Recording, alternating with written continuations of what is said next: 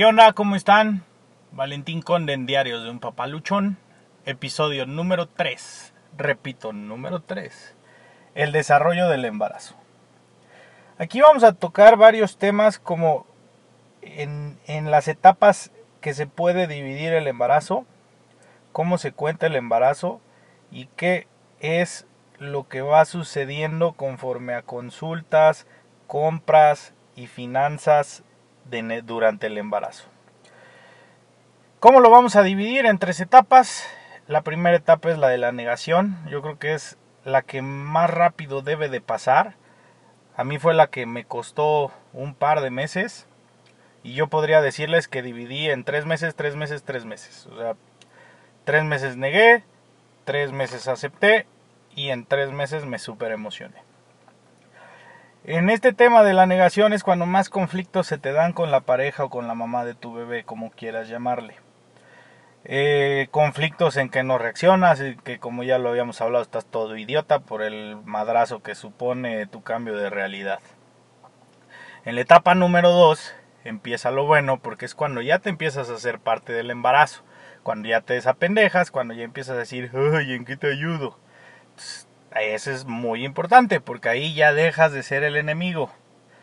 Ahí ya empiezas a ir a las consultas, empiezas a ver cómo le vas a hacer, qué necesitas, qué, tienes que cambiar en tu vida y, y, todo ese rollo, ¿no?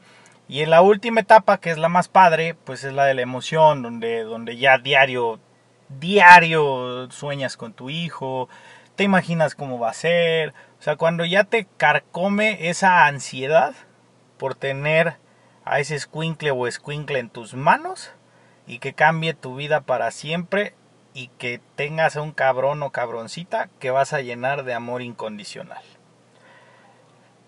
Vamos en el entendido. Ahora, durante el primer trimestre, lo que debes de hacer es empezar a investigar cuánto te va a costar ser papá. ¿Por qué?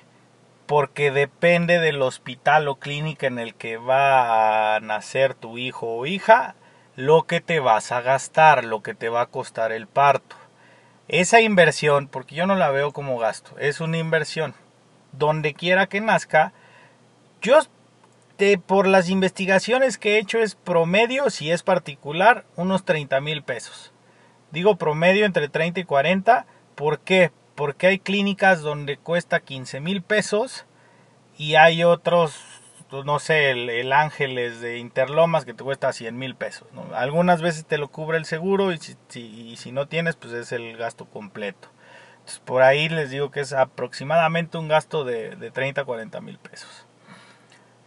De ahí tienes que empezar a ver biberones por etapas, eh, el tema de cómo lo vas a bañar, los pañales, o sea, revisar cuáles son la mejor opción. Yo te puedo recomendar Pampers o Hoggies. El mío usa Hoggies, el Hoggies Supreme o el Hoggies Comfort.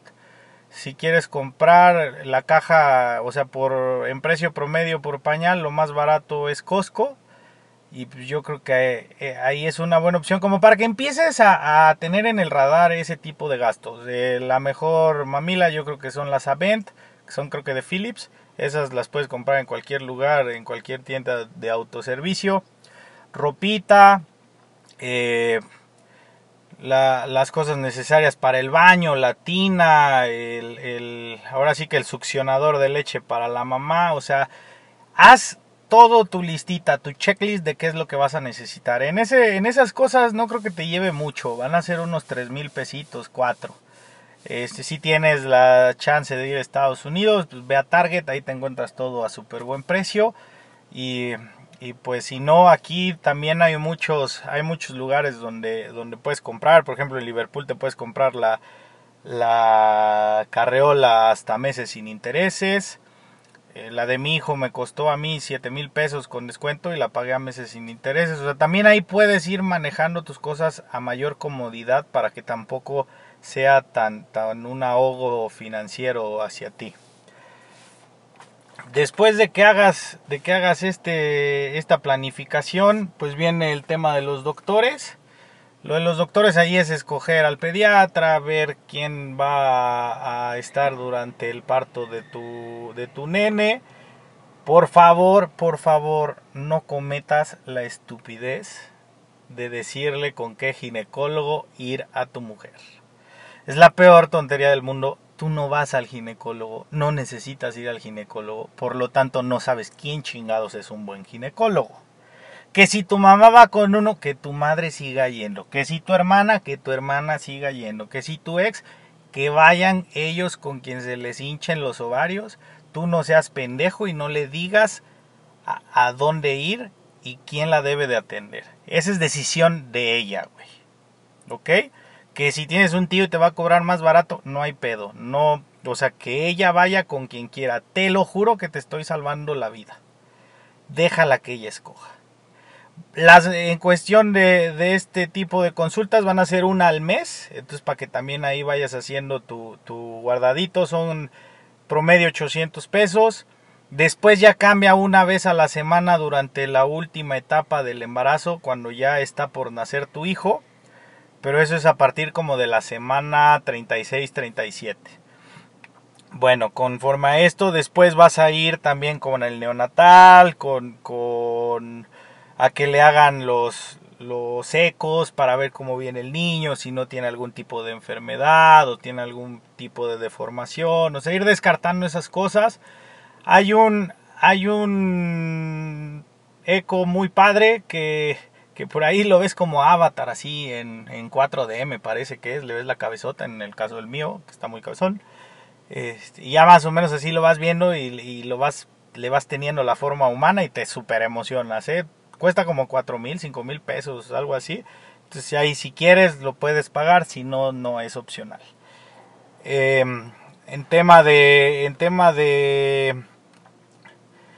De los doctores también puedes empezar a revisar con amigos, con quién se acomodan mejor de pediatra, eso es muy importante.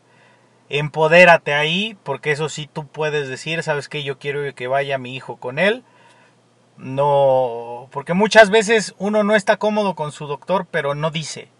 Y tú te dejas llevar por lo que te dice la mamá del niño. Entonces hay veces que no compartes como ciertas cosas con el pediatra, pero pues no lo dices porque no tomaste la decisión, ¿no? Entonces tú siéntete, siéntete con la autoridad suficiente de decir, ¿sabes qué? Yo quiero que sea con este.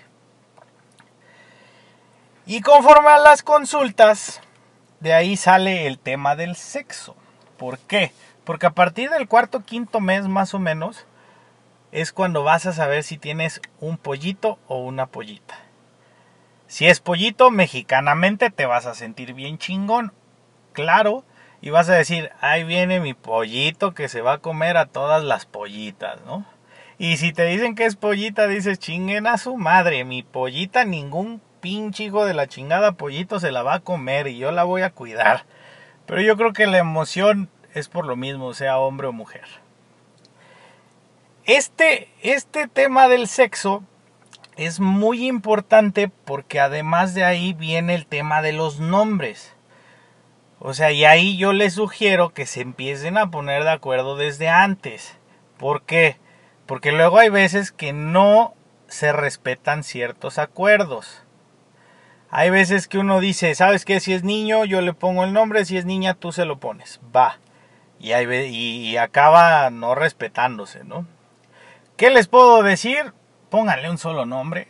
Ya los dos nombres no jodan. O sea, el mío tiene dos nombres, pero pues porque no se respetaron acuerdos, ¿verdad? Solo pónganle uno. No le inventen nombres, no le vayan a poner COVID Lionel Messi Pérez o algo Neymar, ya basta de eso. No le pongan nombres como Brian Fernández, eh, ya saben, eso es, no la caguen, por favor. Sus hijos van a tener ese nombrecito toda su vida. Y hay veces que los nombres son tan culeros que les acaban diciendo apodos. Entonces, por favor, échenle coco.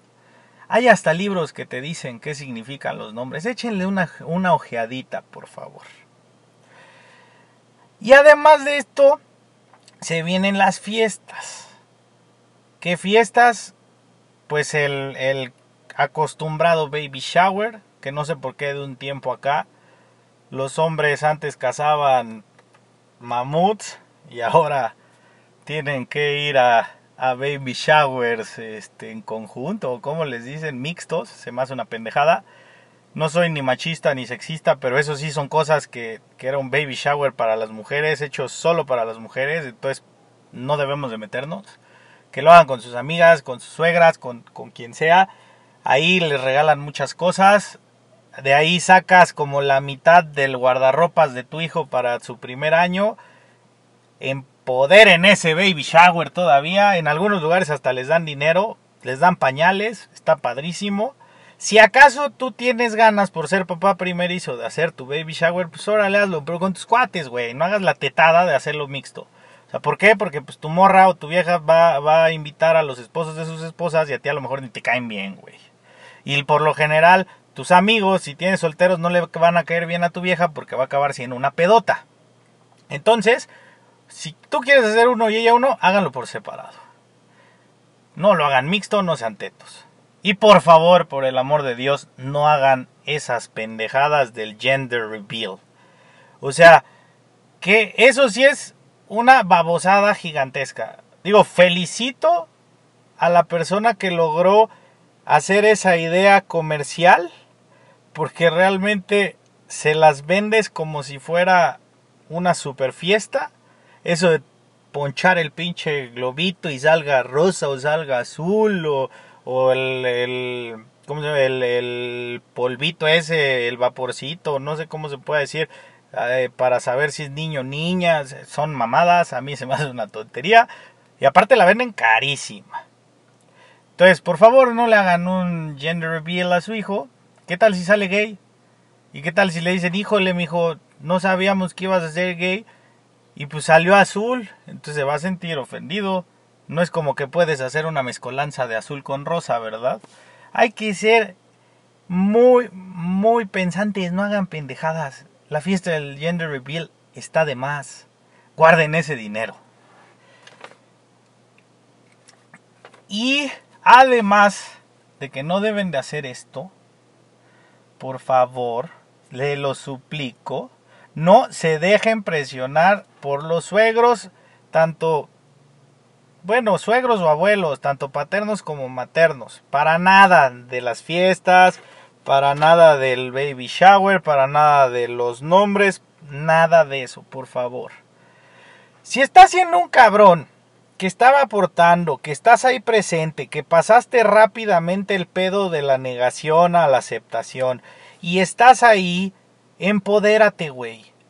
Di qué nombre no te gusta, di qué nombre sí te gusta, di con quién chingados quieres que vaya al médico, di qué le quieres comprar, qué no te parece buena idea. Si tu mamá aporta una tontería, dile que no diga nada. Si la mamá de, de la mamá de tu hijo, o sea, la abuela materna, igual dice que puras eh, cosas así, manda la chingada lo que no te parezca.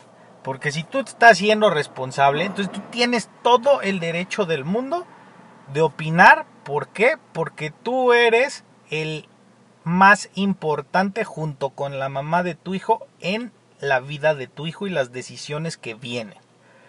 No dejes que te mangoneen. No dejes que te pasen por encima en las decisiones. Y si es necesario mandar a chingar a su madre a alguien, hazlo. Espero que haya quedado muy claro. Les agradezco mucho que me sigan escuchando. Si tienen cualquier duda, ya saben, otra vez les dejo mi correo, es pepconde87.gmail.com. Sigan compartiendo, los quiero mucho y no se me apendejen. Vamos a hacer un frente común por los papás luchones, chinga. Adiós.